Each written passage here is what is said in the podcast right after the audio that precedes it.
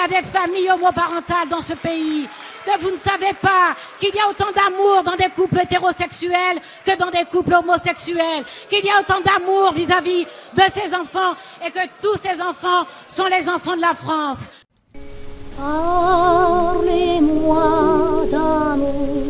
Simon aime Jérôme.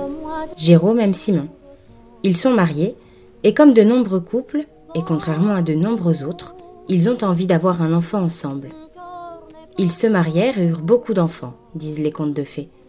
Mais la vie est toujours un peu plus compliquée que les contes pour enfants. Alors, Simon et Jérôme ont choisi la GPA, la gestation pour autrui. La GPA, on peut être pour, on peut être contre, très pour et très contre. Ici, pas d'éclat de voix, loin des polémiques et des débats théoriques, une histoire à l'échelle humaine pour mieux comprendre.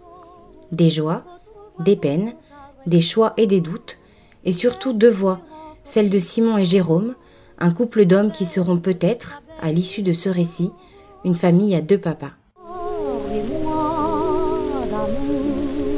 GPA et deux papas, un podcast proposé par Bataille culturelle.